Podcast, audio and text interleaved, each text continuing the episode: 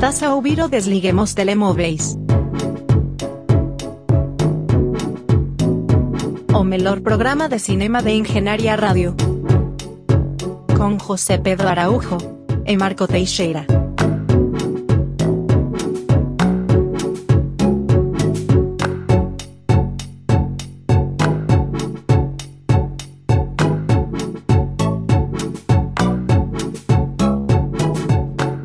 Sejam bem-vindos, mais uma vez, a mais um Desliguinhos Telemóveis. Na Engenharia Rádio, vamos falar de cinema e vamos falar de muitos filmes. Se pecarmos em, em qualidade, vamos ter muita quantidade. Eu sou o Marco Teixeira e tenho do outro lado do computador o José Pedro Araújo, que Ora, falhou a espera pela sua vez de falar. e tu foste muito rápido na reação ah, que eu tive. Ahm, muito bom dia, agora sim. Uh, a emissão será maioritariamente entregue a ti porque tu foste o responsável por ver um total de. Quantos foram? 10 filmes? Foram 10 filmes, na verdade foram 11, mas ah, nesta maratona que eu fiz foram apenas 10. O 11 primeiro esteve destacado no tempo e, portanto, eu vou ignorá-lo porque tenho uma memória não tão fresca. E vais ter a. bem, difícil tarefa de os tentar resumir a todos num curto espaço de tempo para enquadrá-los neste programa, até porque mais à frente vamos falar dos nomeados para os Globos de Ouro, uh, muito resumidamente.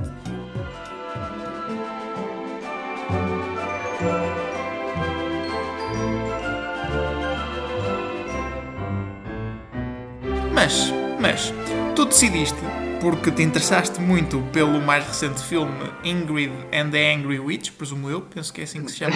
não, ah, ah, é Earwig and, and the Witch. Pronto. Eu acho que É tu isso. estás ligeiramente a confundir com Hedwig and the Angry Inch. É, pois. E, e, pronto, o filme do estúdio Ghibli que pela primeira vez vai ter animação em três dimensões e tu decidiste, bem, ver tu- não tudo o resto, mas muito, muito daquilo que o estúdio Ghibli já tinha feito Sim, para al- tentar perceber onde é que estava a sua magia. Exatamente, alguns clássicos. eh, e eh, vi, vi alguns clássicos, vi alguns filmes que vieram antes deste Earwig and the Witch, também para perceber um bocadinho o estúdio. Eh, um estúdio que eu já tinha falado muito esporadicamente aqui, mas normalmente sempre mais ou menos a comparar com uma espécie de rivalidade com a Pixar, e é aí que eu quero abrir.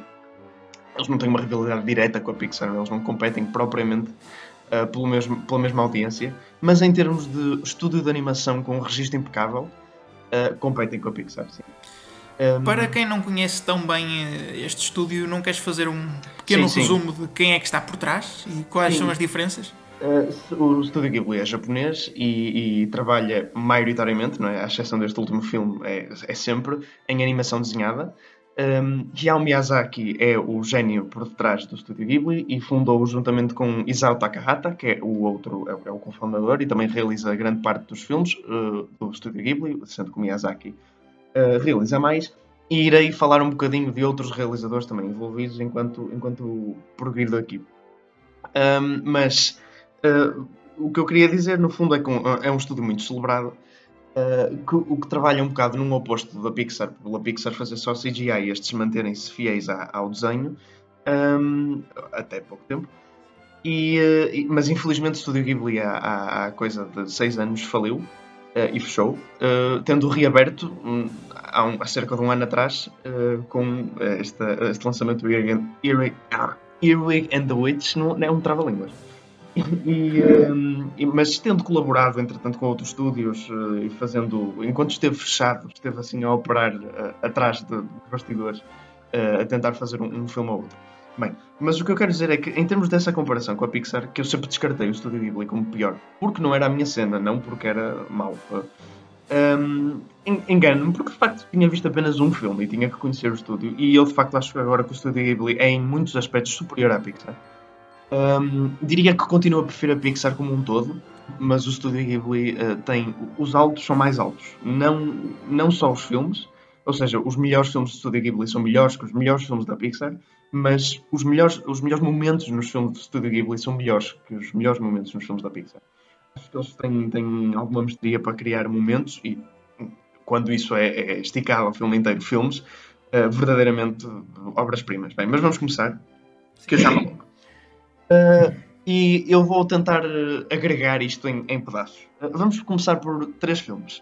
Pompoko, Nausicaa the Valley of the Wind e Princess Mononoke. Estes três filmes têm uma coisa em comum, que muitos filmes da, do estúdio Ghibli têm, que é uma relação de natureza versus industrialização, que é precisamente o, o, o plot do Avatar, infelizmente. mas, é, mas é o bem feito. Uh, Pompoko, uh, que é um filme sobre uh, guaxinins uh, que um, usam poderes de metamorfose com os seus testículos para se transformar no que quiserem. Um, trata mesmo disso. Diz, diz. Já fica aqui desmistificada a ideia de que os filmes de animação, pelo menos do estúdio Ghibli, são só para crianças. Uh, sim, mais ou menos. São. Uh, eles simplesmente incorporam este elemento de uma maneira tipo, ok, isto acontece com os testículos, eles falam de testículos, mas não deixa de ser um filme para crianças. Um, mas uh, já agora são tanukis, não são guaxinins, eu engano. há que fazer a, a distinção, eles são mais tipo cães. Um, e fala sobre uma, uma comunidade de, de, tanukis que está a ser ameaçada pela industrialização e vai perder o seu habitat natural e blá blá blá. É mesmo, é mesmo literalmente, a mensagem é bastante direta porque é mesmo a industrialização do humano nestas alturas que está a acontecer. Um, este filme foi dos filmes que gostei menos. É, é do Isao Takahata e foi o único filme que eu trouxe para aqui do Isao Takahata. Ele costuma fazer filmes, uh, enquanto o, Yao Miyazaki costuma fazer filmes mais fantásticos e e muito mais relacionados com Coming of Age. E o Isao Takahata costuma fazer filmes mais serenos, mais realistas, mais... Não é o caso de Pompoko, porque Pompoko está cheio de fantasia também. Só que é uma fantasia que... Opa, não é tão inocente e não se liga tanto contigo como o do Yao Miyazaki, eu achei. É muito bizarro, o filme é muito bizarro mas, mas é deslocado. As personagens são, são um pouco desenvolvidas, até porque são tudo tanukis e eu mal os consigo distinguir na maior parte do tempo. Uh, e também, pronto, os nomes em japonês não ajuda, porque são um pouco confusos. Um, é um filme um bocado cómico, mas não se liga tanto contigo emocionalmente. É, é ok, é ok. Não foi dos meus filmes preferidos. Aliás, antes do fatídico uh, Earwig, é, era o que eu tinha gostado menos. Um, mas, mas, já a indiciar a tragédia. Indiciar, já a indiciar. Depois temos Nausicaa da Vela da Wind, que foi o primeiro filme, aliás, foi pré-Estúdio Ghibli, foi o filme que deu asas ao Ghibli, foi por causa deste filme que se fundou. Uh, portanto, há que o admirar. Tem uma, uma animação incrível, e, e uh, mas não é de longe a melhor de todos, portanto, ainda vou falar mais disso a seguir. Um, só que é uma animação que tem um look assim um bocadinho árido e inóspito, é, é, é tudo em ambientes desérticos e, e, porque isto passa, este passa-se no futuro, num futuro pós-apocalíptico, onde a humanidade teve um desastre ambiental e é dominada por insetos gigantes. E temos uma heroína, que é a Náusica, que vai tentar salvar uma guerra de humanos contra a natureza. Um, e uh, pronto, tem uma primeira metade assim um bocado massagenta que eu não, não adorei, não achei das melhores, uh, mas a segunda metade uh, pronto, tem uma, uma relação bastante interessante com estes insetos e a personagem principal, que até ao momento era bastante e desinteressante, torna-se mais pá, aventureira e há uma, há uma evolução da personagem muito boa. que é uma coisa que também convém deixar em mente. Estes filmes de Studio Ghibli conseguem pegar na personagem principal, que normalmente é quase sempre uma rapariga, também interessante, e fazer uma, uma, uma evolução emocional que é mais ou menos sempre a mesma. Nós começamos com uma rapariga insolente, uh, que não quer saber do mundo à volta dela e que não valoriza e que acaba por valorizar bastante as coisas. Por acaso em Náusica não é bem isso, é mais uma rapariga pãozinho sem sal. Sei que a primeira metade é mais interessante. Evolui para uma guerreira e algo que nos interessa. Mas eu quero é mesmo falar de Princess Mononoke Princess Mononoke foi o meu filme preferido de toda esta maratona que eu vi. É um, um filme impecável, é um filme perfeito, na minha opinião. Um, aliás. Mesmo é, fora do contexto de filme de animação? Mesmo fora, é dos poucos filmes uh, que eu dei um 10 em 10 na IMDb e fiquei genuinamente surpreendido. É mesmo o, o que abraça mais aquele conceito Avatar, é sobre também natureza versus industrialização. O, é, isto é sobre um príncipe que, que, tem uma maldição, fica com o braço amaldiçoado por uma criatura demoníaca e tem que fugir da sua aldeia porque é desonrado. E uh, encontrou uma outra aldeia de, de forjadores de ferro um, e, e, vai lá, vai para lá e começa a ajudá-los, mas depois descobre que eles estão a desflorestar a floresta em frente e a, a enfurecer os espíritos da floresta e, e a, a começar uma guerra com eles. Mas o melhor deste filme é que hum, as personagens são muito, muito uh, tridimensionais. E, e, tu tens um conflito onde é muito bem explicado tanto o lado dos humanos como o lado da floresta. Não é tipo só, é, os humanos são maus e estão a desflorestar e desflorestar é mau. Não, há, há uma personagem principal do lado do, da civilização, que é a Lady Bosch, que uh, explica muito bem o que é que é. Um, porque é que ela está a fazer aquilo. E, e há muitas cenas onde tu tens o, o, a criação de empatia com ela. Ou seja, ela não é. Ela é mais ou menos a vilã do filme, mas, mas tu tens imensa empatia com ela. E não é uma empatia a nível Joker, do género, ok, ela é maluca, eu consigo perceber de onde é que isto vem, eu consigo perceber a revolta dela. Não, não, é, é, ela é uma pessoa, ela é boa pessoa, ela é uma, é, o que ela está a fazer é por bem, mas é errado. Um, e, eh, e, eh, pronto, e tu consegues relacionar com isso, uh, e achei isso muito interessante. A animação é espetacular, como de resto todos os filmes do, do, do Studio Ghibli. Uh, há, que, há que valorizar realmente e também ter isto em mente para Earwig um, há que valorizar uh, uh, esta animação à mão, que é, que é breathtaking, é mesmo linda. Um, e, e, pronto, este, este filme faz isso muito bem. Uh, a banda sonora também é fantástica, é muito memorável. Um, também lembrar isto para Ghibli. Composta por Joe Hisaishi, que é o compositor da maior parte dos filmes de Studio Ghibli. Um, e, e, há uma relação com a natureza que é muito típica, ou pelo menos eu tenho como muito típica dos japoneses, de respeito, que é uma coisa que eles também têm com os idosos, normalmente. É essa a ideia que eu tenho. Eles têm uma, uma ideia de serenidade e respeito e equilíbrio que nós aqui na civilização ocidental um bocadinho mais acelerada e um bocadinho mais, pronto, fútil, uh, tende a descartar isso e eles parece que encontram essa harmonia muito bem e que transmitem isso muito bem em todos os filmes de Studio Ghibli. Um, eu quero só contar uma pequena história que foi engraçada que se passou com este filme. Uh, porque o Yao Miyazaki lançou, portanto, distribuiu, ou mandou distribuir estes direitos. Uh, a Miramax é que distribuiu estes direitos. Uh, na altura, liderada por Harvey Weinstein, o fatídico Harvey Weinstein.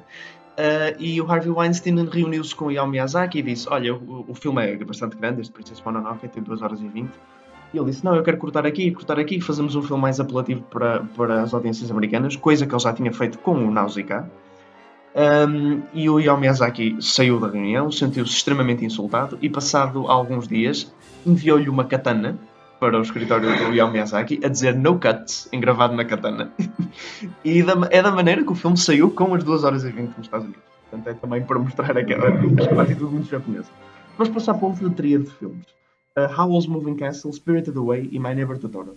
E eu Se agora... calhar diria dos, o conjunto de, dos conjuntos que tu fizeste, talvez aquele que tenha os filmes mais conhecidos mais de Studio Ghibli, para Sim. além de Princess Mononoke. Sim, verdade. Uh, e eu quero te perguntar, tu já viste algum filme de Studio Ghibli, Marco? Aproveita. Já vi Spirited Away e, aliás, Sim. a minha história com Spirited Away é muito engraçada porque eu tenho uma, uma memória muito má do filme porque eu vi quando estava, num, estava doente em casa, num estado febril a, a vomitar e a suar desalmadamente. Um, e não só o filme é estranho de si mesmo, como eu o vi nesse estado febril de Fever Dream e. eu quero ver o filme outra vez, no entanto, há mais filmes de Studio Ghibli que eu também quero ver e não sei se quero perder o meu tempo a ver outra vez Spirited Away. Pronto, eu não ia começar por Spirited Away, mas aproveito a tua deixa. Um, eu também já tinha visto há bastante tempo, quando era mais miúdo, até o filme me assustou um bocado, porque pronto, tem cenas bastante creepy para crianças. E, e digo-te, vê outra vez, vale a pena. Porque eu já não me lembrava praticamente nada do filme. Não é que tenha muita história para lembrar, o filme é muito desprovido de, de uma história. São, é mesmo aventura, como nós a definimos, é uma série de acontecimentos, uma série de personagens, uma série de coisas a acontecerem diferentes. Mas a quantidade, e, e apesar de eu ter gostado mais de Princess Mononoke, este ganha visualmente e em termos de criatividade. A quantidade de imaginação que há a brotar deste filme é, é assustadora e é uma coisa que eu normalmente não gosto nos filmes.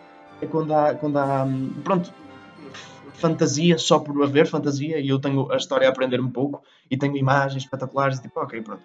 E aqui eu não diria que a história me prende muito, ok, prende-me porque a personagem principal também está bem escrita e há um arco interessante, mas a, a, a, a, quantidade de imaginação ridícula que está metida neste filme faz-me ignorar praticamente isso e só apreciar.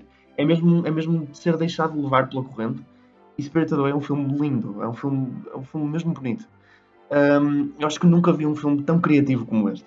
E isso também é uma altura para louvar o meio da animação e o que nos permite fazer, porque é realmente um meio infinito, sem, sem restrições. Estás a desenhar, podes desenhar o que bem te vier à cabeça. Uh, ainda mais que, quer dizer, não é ainda mais que CGI, CGI também tem possibilidades infinitas. E mas... nos últimos anos tem-se aproximado, sim, mas sim. ainda assim a animação consegue permitir-te fazer coisas que ainda assim o CGI não deixa e o próprio filme em live action, por muito criativo que queiras ser. Sim, uh, e uh, pronto, só um bocadinho para, para dizer, uh, acho que só perde um bocadinho para Mononoke porque há um bocadinho menos envolvimento com personagens e com a história. Acho que a história não tem um calibre tão importante, é uma história sobre caminho age, sobre uma miúda a descobrir-se e a, e, a, e a perceber que ela no início também, mais uma vez, insolente e depois consegue abraçar o mundo à volta dela e valorizar algumas coisas. Um, mas, mas não deixa de ser um filme fantástico. Spirit of the Way é uma grande recomendação e também foi um filme que eu revi e já não me lembrava muito bem, e ainda bem que revi. Foi, foi o que eu comecei por ver. Depois, Howl's Moving Castle. Também é um dos filmes muito célebres deste estúdio.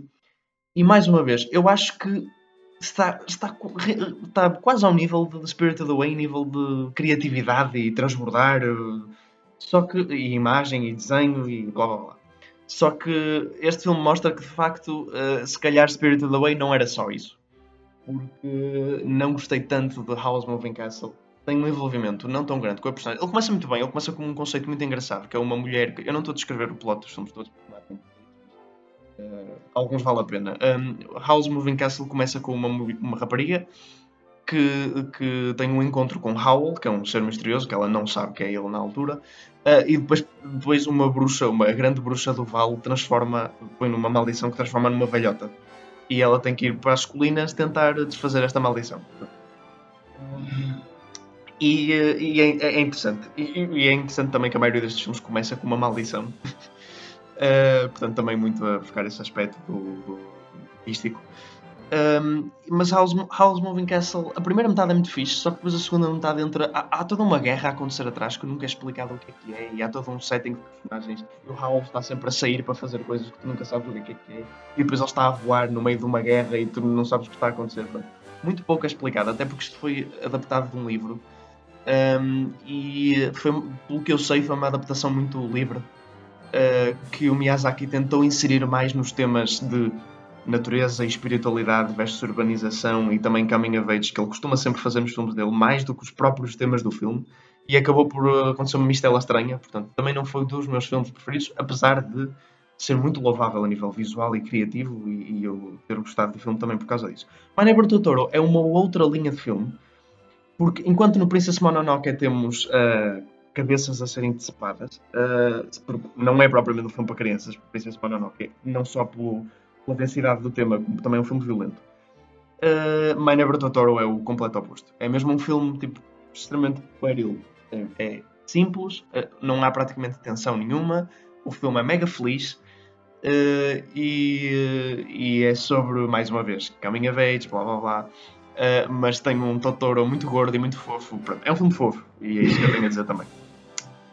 Depois, tenho. Agora, se calhar, vou passar para Kiki's Delivery Service porque também é um filme que tem muito o mesmo tom e que eu gostei bastante igualmente.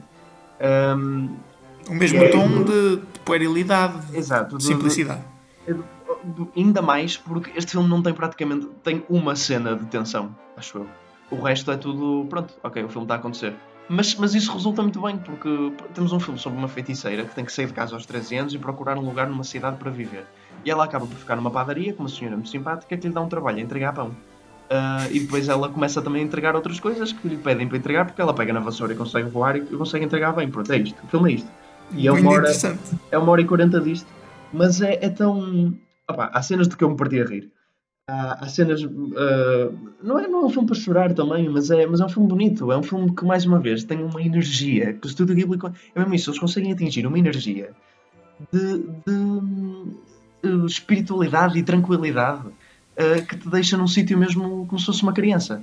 A ideia que eu fiquei deste filme é que isto é Cesário Verde versão japonesa.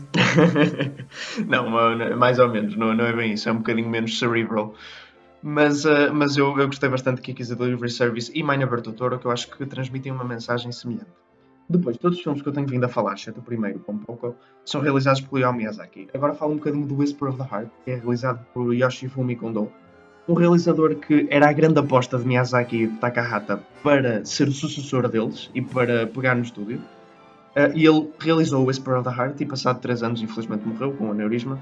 uh, muito precocemente, tinha 48 ou 49 anos, uh, e como tal, pronto, obviamente não pôde, uh, não pôde almejar o estúdio, e agora, agora o, a, a aposta processora é Goro Miyazaki, o filho de Yao Miyazaki, que também já foi um bocadinho à frente.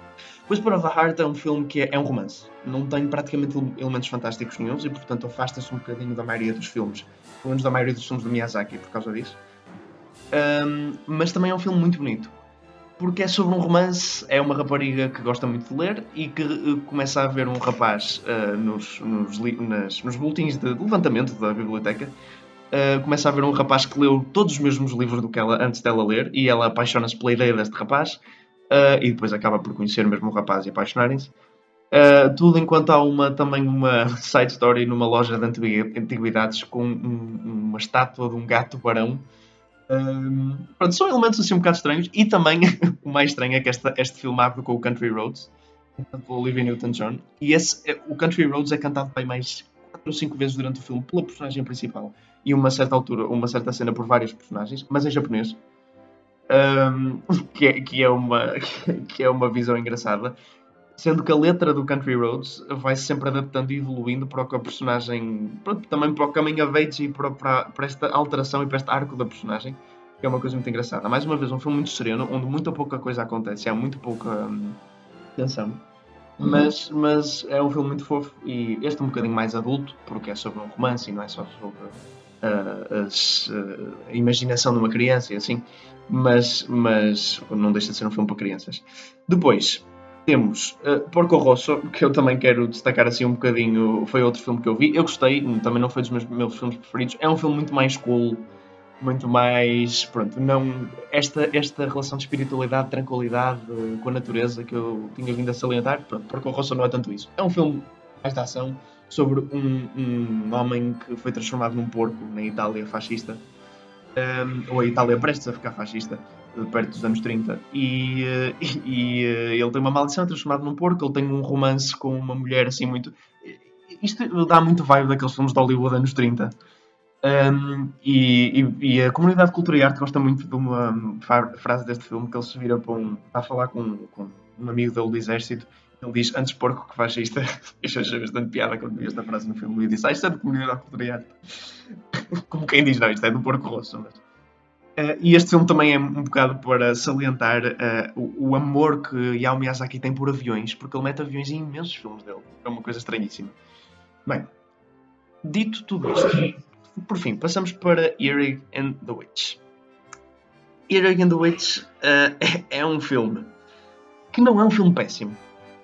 E e não é hiperativo como eu esperava, porque eu estava à espera de alguma coisa tipo Illumination e pronto, uma completa desvirtuação dos valores do Studio Ghibli. Mas não é isso, não é uma completa desvirtuação. Até porque Goro Miyazaki já realizou dois filmes antes do Studio Ghibli, são hand-drawn movies, né? E, e pelo que eu vi, um deles até dizem relativamente bem do filme. Um, e, uh, e, o CGI não é horrível, portanto, ele, o que nós vimos do trailer é que ele tem muito aquele aspecto de desenho animado RTP2, e tem, tem mas em termos de movimentos de, de, das personagens não é muito mecânico, é relativamente fluido e até um bocado parecido com o anime. Se bem que a mim me fazia confusão o facto do cabelo das personagens não se mexer. Sim, sim, é estranho. Ainda por cima porque o, o cabelo de muitas personagens das bruxas é, é, é espigado e, e espetado e ele não se mexe, está lá quieto no sítio, sim, é estranho. Há coisas estranhas na animação, a animação não é boa. Mas também não é horrível. Mas o pior da animação não é isso. O pior da animação é não ser desenhada. E eu acho que o facto deste filme ser muito mau não vem tanto do próprio filme ser muito mau, que é uma, uma visão claramente subjetiva minha, mas pronto, mas depois ainda por cima desta maratona é impossível eu não a ter. O filme é, é ok, o filme é medíocre, não, não, é, não, não, não é horrível, não é um emoji movie. Mas, mas em compara por ter o nome de Estúdio Ghibli, opá, afastar-se do facto da animação ser desenhada, é uma da razão. A música. A música que é tão memorável, tão serena, tão. tão é, é mesmo John Williams japonês, o, o Joe Isashi, o que ele faz para os outros filmes. É música memorável, é, é, é emocional. É. A música deste filme consiste numa série de riffs de, de órgão e, e guitarra elétrica porque o filme também tem um subplot que é extremamente subdesenvolvido sobre uma banda rock. Então o filme acha como isso tem desculpa de usar sempre este tipo de, tema que, que, funciona extremamente mal. E depois há tipo, tens uma cena de comédia, tens tipo o trombone, é o mais genérico possível, é horrível. Um, E, e, por tentar incorporar outros aspectos do Studio Ghibli, nomeadamente este filme é sobre uma bruxa que vai ser aprendiz de outra bruxa e que encontra dificuldades com isso. Isto é um, um argumento muito semelhante ao de Kiki's Delivery Service, que eu falei há um bocado. Um, e por tentar colar a tantas coisas, acaba por ser, pá, um cadáver, percebes? A ser manipulado. É muito estranho. É, é, é, é mesmo, este Goro Miyazaki parece estar a tentar fazer uma cena fixe CGI para os miúdos. Uh, tentando reter os, esses valores típicos uh, do Estúdio Ghibli que fazem intemporal, mas não os conseguindo reter. Mas havendo ali tipo uma carcaça do que está a tentar fazer. É, é, é muito estranho. Temos uma personagem principal feminina também, uh, mas o, que começa como irritante, começa como feisty, mas a evolução dela é nula. A evolução dela é nula. Ela, tu chegas ao fim da, da, do filme, pronto, tirando um bocadinho talvez os últimos 10 minutos, mas até praticamente ao fim, ela está exatamente igual, está exatamente irritante a pregar partidas a toda a gente e tu testas esta personagem. Um, ela é má para toda a gente à volta dela, tendo -se, com a desculpa de ser traquinas e de ser independente e não sei o quê, mas é horrível, é uma personagem horrível só. Um, depois tens o final, o final há imensa. Tipo, tu tens uma hora e dez de filme onde não acontece nada, é ela a tentar fazer feitiços, e depois chegas aos últimos 10 minutos onde acontece uma série de coisas. O último shot, o último shot, parece que está a começar uma nova parte do filme, porque é uma grande revelação que acontece e o filme acaba aí. E é, e é estranhíssimo. Será que vamos ter Earwig and the Witch 2? Eu já ouvi dizer que este filme é uma plataforma para uma série de televisão CGI que vai acontecer, porque no Japão ele está a ser lançado como TV Movie. Bem, isso não é desculpa nenhuma, porque é um filme que tem o selo de Studio Ghibli e nos Estados Unidos está a ser lançado na HBO Max. Ou seja, o mesmo patamar que Dune, por exemplo. Portanto, eu não acho que seja uma desculpa para nada. Este filme é, é não é muito bom, mas por ter o selo de Studio Ghibli torna-se ainda pior. E é, um, é uma tristeza que o estúdio esteja a poder caminhar para aqui, depois de tantos filmes bons que eu vi mas Hayao Miyazaki vai sair da reforma, e ele já disse que vai sair da reforma, e está a fazer outro filme, hand-drawn. Um, eu acho que é como reação a este filme. Um, há um vídeo muito conhecido no YouTube de quando o Hayao Miyazaki foi ver a estreia do Tales from the Earth Sea, o primeiro filme de Goro Miyazaki, que também foi mal recebido. Uh, e, e, ele, sai, ele sai a meio para fumar um cigarro e a dizer: Tu não podes fazer filmes com o teu coração, e pá, ele não devia ter ido para isto. Eu fui um pai, um pai ausente e foi nisto que deu. Olha, mas uma cena. Uma cena, ele a destruir, e depois ele a sair do cinema e outros gajos de estúdio a dizer: Então, o teu filho tem talento, não tem? E a rirem-se para ele, o gajo mega sério. É, é uma coisa surreal, é tipo aquele estereótipo de pai asiático levado ao máximo. É, é surreal. E, e, eu gostava muito de saber quais os pensamentos de Hayao Miyazaki sobre este filme. Eu não vi Tales from the Earth, mas parecia assim, era hand-drawn e parecia mais ou menos dentro dos trâmites normais. Agora, eu gostava sinceramente de ver o que é que Real Miyazaki tem a dizer sobre este filme. Já percebi que o que ele tem a dizer é sair da reforma.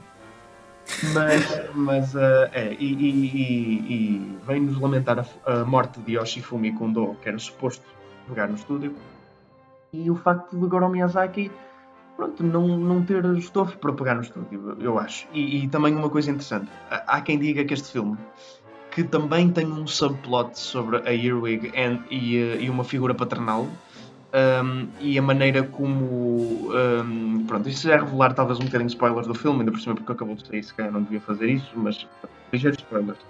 Um, que há alguma relação com, dessa figura paternal com um aspecto do passado de Earwig uh, e um aspecto de um legado que foi deixado numa relação pai-filho, ou pai-filha neste caso. Não sei se estás a perceber o que eu estou a dizer. Sim, há... sim, bastante sugestivo. Sim, há uma, há uma relação muito meta que tu tens que extrair deste filme, porque este filme é completamente tipo espirituado de qualquer tentativa de comentário, eu acho. Se estiver realmente a tentar fazer esse comentário é muito sutil, porque está inundado em, em feitiços estúpidos. Mas, mas, eh, mas, pronto, há uma relação interessante de se tirar daí. Fiz o meu melhor para tentar condensar isto tudo. Quero, uh, quero agradecer-te por teres, de forma tão competente, resumido um, a história de um estúdio que tem tanta história e que pode ser difícil para as pessoas que querem começar agora a ver estes filmes, saber por onde começar. Eu acho que ajudaste muitas dessas pessoas e também a enquadrar aquelas que são as nobres obras deste estúdio que se quer renascido, no fundo, não é? depois dos maus momentos que passaram e presumivelmente vão continuar a passar nos próximos tempos. É verdade.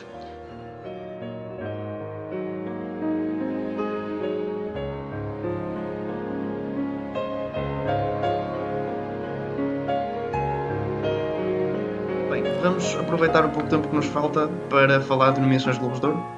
É isso, vamos passar para os Golden Globes E se nós na semana passada tínhamos apontado alguns dos favoritos, desta vez já temos mesmo a lista dos nomeados, eh, que eu diria que tem muito mais poder na categoria de drama do que propriamente na categoria de comédia. É, concordo contigo, porque em drama temos. Diria que Promising Young Woman é a única surpresa real. Uh, não, por, não por estar nomeado, mas por estar nomeado em drama. Uh, isto com certeza há de ser desconhecimento nosso, porque já deviam estar uh, submetidos para drama e nós não sabíamos. Mas um, eu, eu, não, assim, eu não acho descabido o filme estar em drama, não acho muito descabido. Mas visto que Globos de Ouro já pôs The Martian, ou seja, ou melhor, The Martian já se candidatou aos Globos de Ouro como comédia, acho estranho Promising Young Woman, que tem mais, muito mais características de comédia do que The Martian, e outros, também já vieram para aqui. E não só a categoria de comédia este ano também é muito mais fraca, portanto acho é que a probabilidade fraca. de ganhar o Globo de Ouro seria maior nessa categoria. Sim, sim, sem dúvida. Até porque temos uh, nomeados para drama The Father, Mank, Nomadland, Promising Young Woman e The Trial of Chicago 7. Eu diria que aqui o, o favorito provavelmente é Nomadland, por causa do buzz que tem tido a ter. Tem vindo a ter, mas, mas da maneira que tu me descreveste como não sendo um filme muito friendly para um, grandes audiências, Sim. Uh, sendo que Mank também não o é, Uh, e não tendo eu visto The Father, eu diria que The Trial of the Chicago 7 é o que concilia talvez melhor resposta crítica e não levantar muitas ondas com uh, boa resposta da audiência. Sim. Uh, e portanto seria na verdade a minha aposta.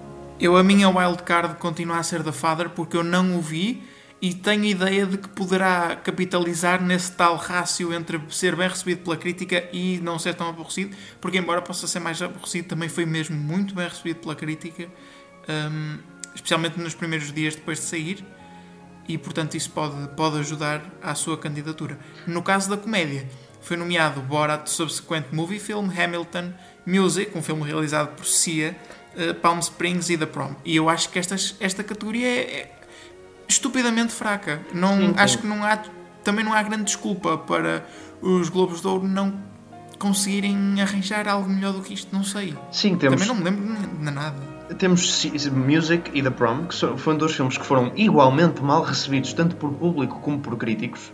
Portanto, eu não sei, pelos vistos, a, a, a, a Foreign Press Academy gostou deles. Um, temos Hamilton, que é um filme que, apesar de ser muito bem recebido, tanto por público como por críticos, não deixa de ser uma câmara apontada para um palco. E, ok, é mais do que isso, mas, opa, há uma diferença entre filmar Sim, um musical e fazer um musical. Mesmo não é cinema, é, não é, é esse o meu problema. Pois, é, é, é, é uma coisa que foi escrita e foi feita num palco, é feita para o palco, é feita para pessoas verem no teatro, tudo bem, e tem o seu mérito como uma obra do Broadway, pode ser filmado e pode ser posto para chegar a um maior número de pessoas, mas daí até considerar isso um real filme irrita-me um bocado. Portanto, na, eh, eu diria que entre, eu diria que os favoritos seriam ou Palm Springs ou Borat Subsequent Movie Film, não descartando Hamilton, que é mesmo assim uma, uma possibilidade. Olha, eu há bocado disse que também não me lembrava de nada que pudesse estar aqui, no entanto, uh, lembrei-me entretanto On The Rocks, que eu poria aqui, não só Sim. poria como provavelmente ah, poria a ganhar. A ganhar. Olha, eu, eu não cheguei a falar no programa, talvez falo num futuro próximo, porque agora estamos envolvidos em maratonas, e, uh, mas uh, eu vi que a Jillionaire, lembras-te? Sim. Uh, e é muito melhor do que o trailer aparentou e, e acaba por ser uma comédia também e seria sem dúvida uma aposta minha também para, para entrar aqui. E já agora, já agora, pronto, sem querer levantar muitas ondas, é realizado por uma mulher, portanto seria, seria muito fácil para eles, ou melhor, darias. Aliás, os dois filmes que nós mencionamos são realizados por mulheres. Sim. Uh, Dar-lhes bastante boa, boa imagem pôr, mas não. Quer dizer, isto são oportunidades perdidas. Perdidas. Enfim. Bem, é certo que Music também é realizado por uma mulher, mas. Depois as categorias de melhor ator e atriz e ator secundário, etc., uh, anda tudo à volta dos mesmos filmes. Temos uma, uma nomeação póstuma para Chadwick Boseman, não é? Sim, que já era esperada mais ou menos, mais ou menos também. Uh, acho que não vale a pena também muito entrar em muita profundidade. Uh, eu, eu, também apostaria provavelmente em Frances McDormand para melhor atriz, Chadwick Boseman para melhor ator, provavelmente. Que há, há, há, uma boa competição com Anthony Hopkins e, e, espero eu, Riz Ahmed em Sound of Metal, um filme que para mim devia ter tido mais nomeações. Um, e uh, queria, por fim, salientar se calhar melhor realizador, porque é um ano histórico Uh, acho que é o primeiro ano acho não, tenho a certeza. Apesar de não ter feito a pesquisa, sei que apenas 8 mulheres foram realizadas, foram nomeadas para melhor realizador na história dos Globos de Ouro e este ano tem, este ano tem 3, 3 em 5. É o, é o primeiro ano onde há mais mulheres do que homens realizadas. Uh, ai, nomeadas Sim. para melhor realizador. Um, e uh, sim, mas. Se bem que até alguns, pronto, pelo menos até algum um mês atrás, a expectativa era que só houvesse mulheres nomeadas. Sim, verdade, porque o Gotham Awards puseram apenas mulheres nomeadas. Um, mas eu acho que, eh, eu, é, repara, eu não vi uh, nem One Night in Miami nem Nomadland, uh, mas Sim. o que ouvi dizer parece-me que as nomeações são justificadas. Uh, e, e, a nomeação de Emerald Fennel, David Fincher e Aaron Sorkin parece-me ok. Aaron Sorkin talvez vá um bocadinho mais pelo, pelo argumento do que propriamente pela realização, que é um bocadinho, eu disse isso na altura, achei um bocadinho sem sal. um, sim. Mas, mas David Fincher, sem dúvida, apesar de eu não ter gostado muito de Mank, David Fincher faz um trabalho impecável. Uh, e Emerald Fennel também uh, acaba por estar bastante bem. Um, portanto, portanto, acho que sim. Uh, que seja para ter, quando temos anos históricos, que sejam para ser justificados como este e que um bom painel. Muito bem.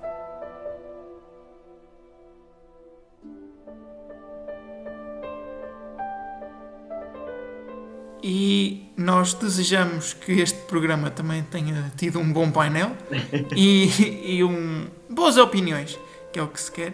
Espero que tenham gostado. Foi o Desliguem os Telemóveis desta semana. Tentaremos voltar na próxima semana e até lá, já sabem, podem voltar a ligar os vossos telemóveis.